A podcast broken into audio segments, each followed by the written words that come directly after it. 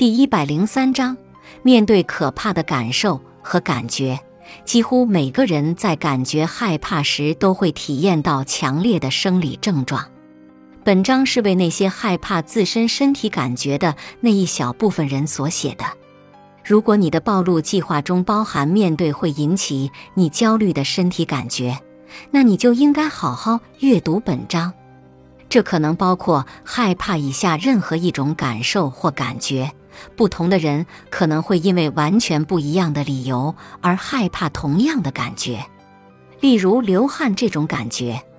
一个患有惊恐障碍的人害怕流汗，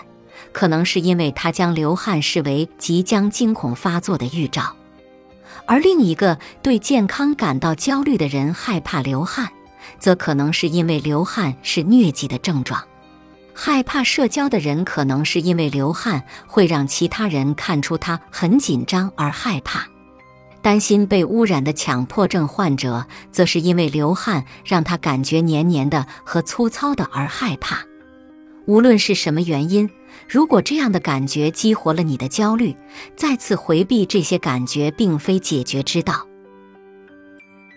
本集播放完毕，感谢您的收听。喜欢别忘了订阅专辑，关注主播，主页有更多精彩内容。